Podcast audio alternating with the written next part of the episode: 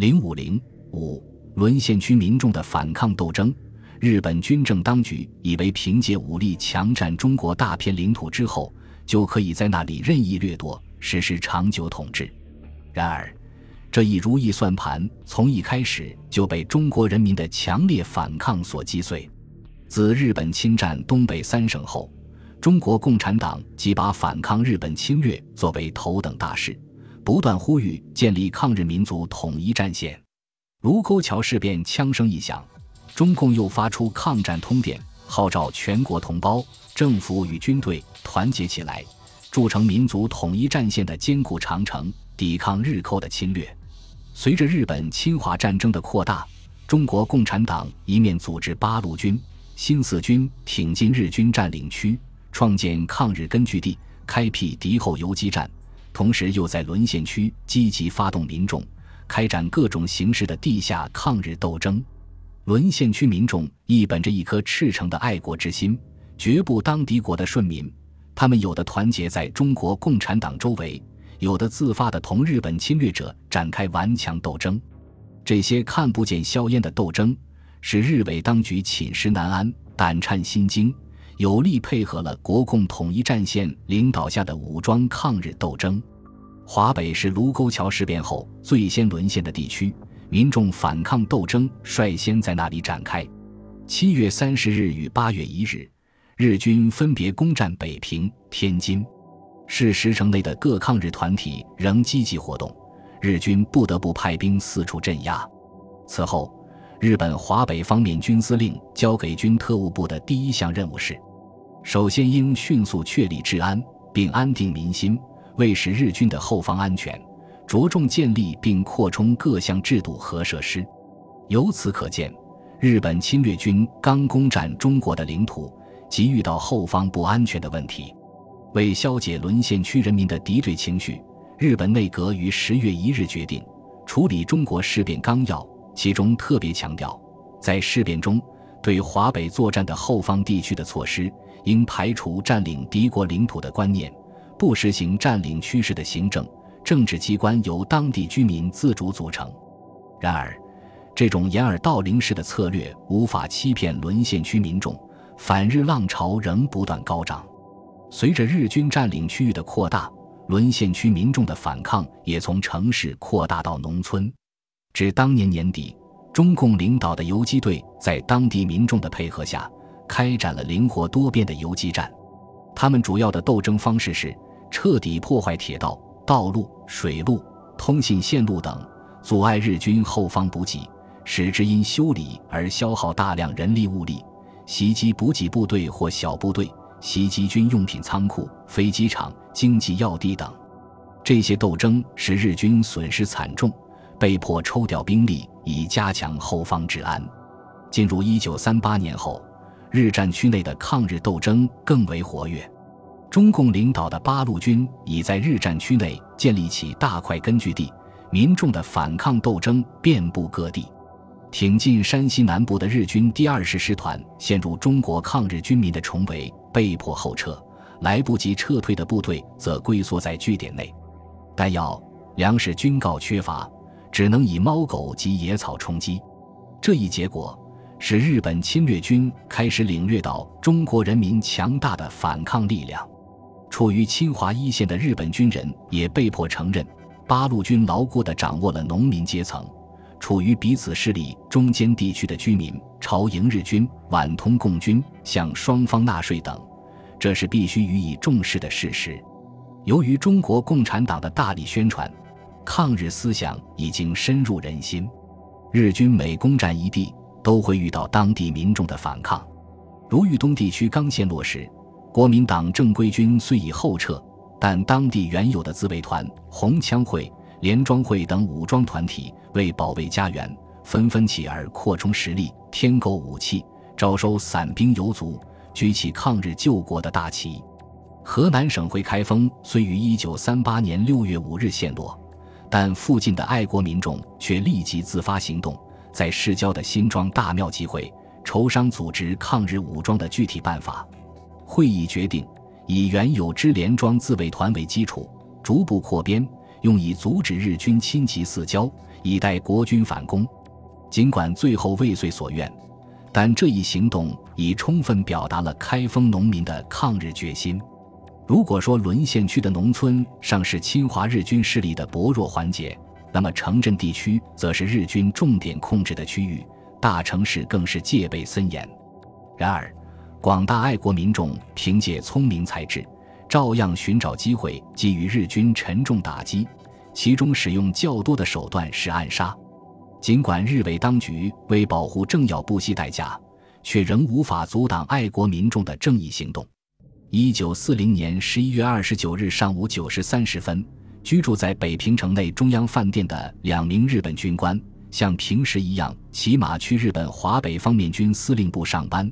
当他们行至司令部西面约三百米时，突然遭到骑自行车的中国人用手枪射击，导致一死一伤。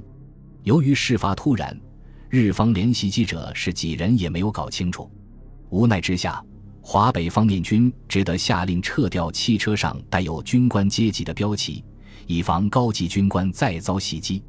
爱国民众的自发抗日行动，虽予以日本侵略以有力打击，但因力量分散，无法在战略上改变敌强我弱的态势。因此，中国共产党早在卢沟桥事变爆发之际，即提出全民族实行抗战的口号。当华北各地相继沦陷。群情慌急，不知所从时，中国共产党挺身而出，坚持不离开华北，并向群众做广泛耐心的解释，指出自太原失守后，所有在华北的中国人只有三条路走：一是继续同敌人打，二是逃走到别处去，三是投降敌人。这三条路中，只有第一条打的路好走，逃和降都不是出路。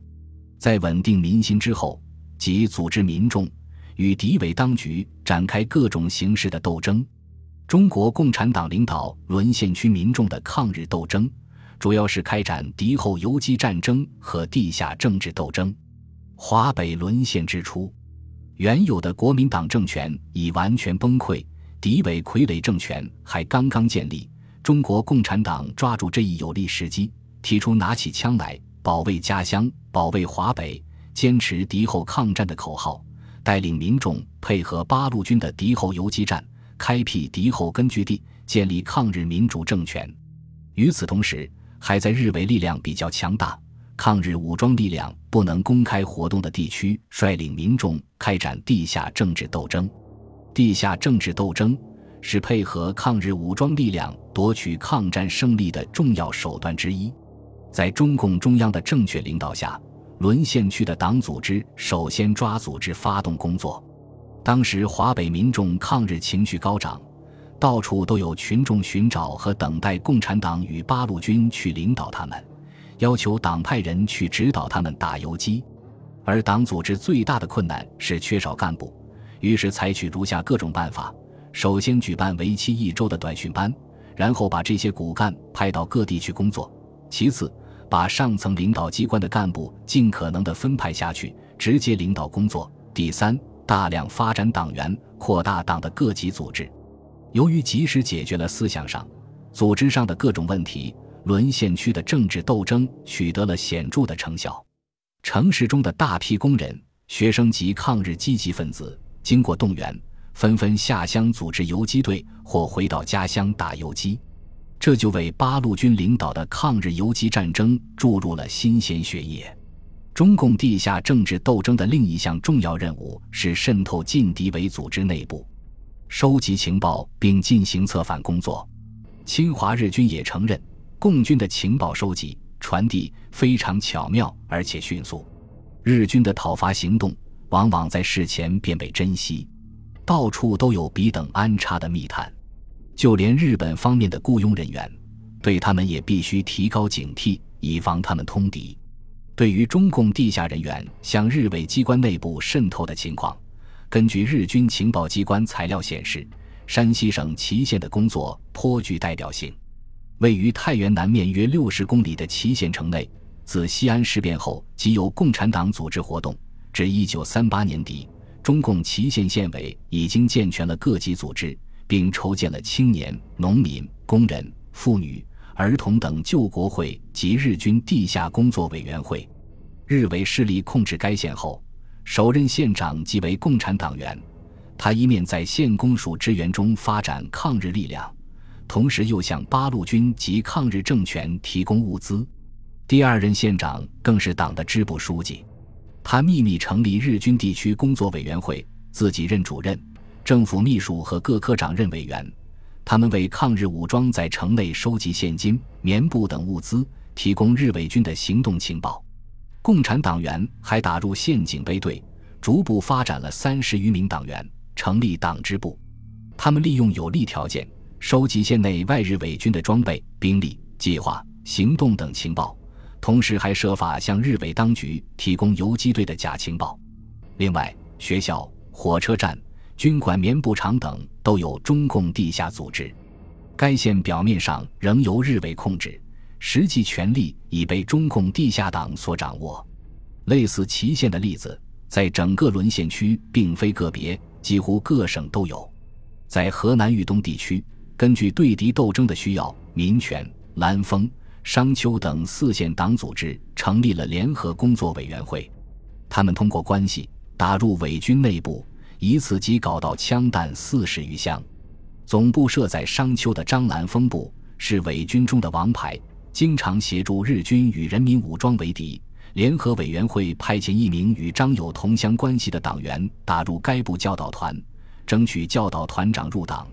以后又发展多名党员，成立了地下党支部。经过党组织的积极活动，这支伪军迅速被瓦解。本集播放完毕，感谢您的收听，喜欢请订阅加关注，主页有更多精彩内容。